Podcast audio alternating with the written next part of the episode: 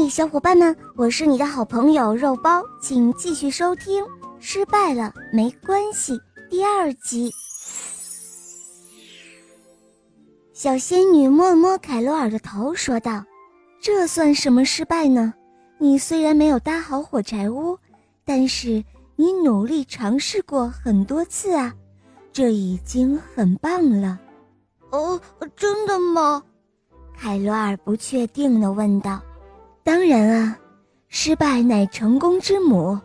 爱迪生失败了一千多次，才成功点亮白炽碳丝灯，你才五次，所以没什么的。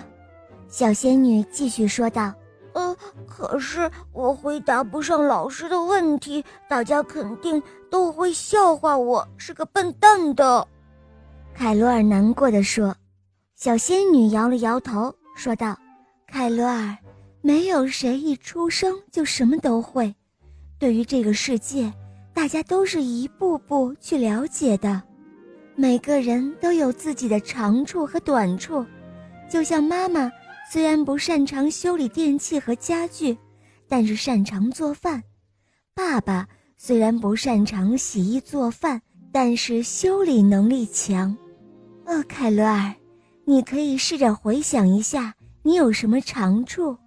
小仙女说道：“凯罗尔想了想后，他说：‘嗯，我喜欢滑冰，在滑冰场上我可以自由的滑行，别的小朋友都没有我滑得好。我还会画画，美术老师总是夸我画的最好。’小仙女听了后点了点头，继续说：‘对呀，你有你的短处，也有你的长处。当你失败时。’”不要害怕，即使暂时落后也没有关系，只要你取长补短，肯努力，终有一天，你会收获更好的自己。遇到自己擅长的方面，也不要骄傲，更不要因此嘲笑不如你的人。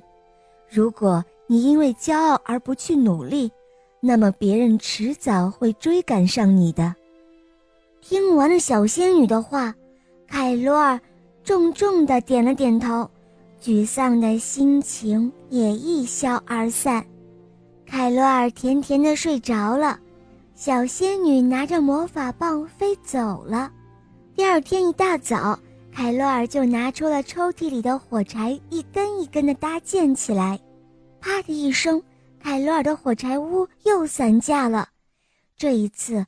凯洛尔并没有气馁，而是对自己说：“呃，失败了没关系，我一定可以的。”凯罗尔打起了精神，一次次的尝试着。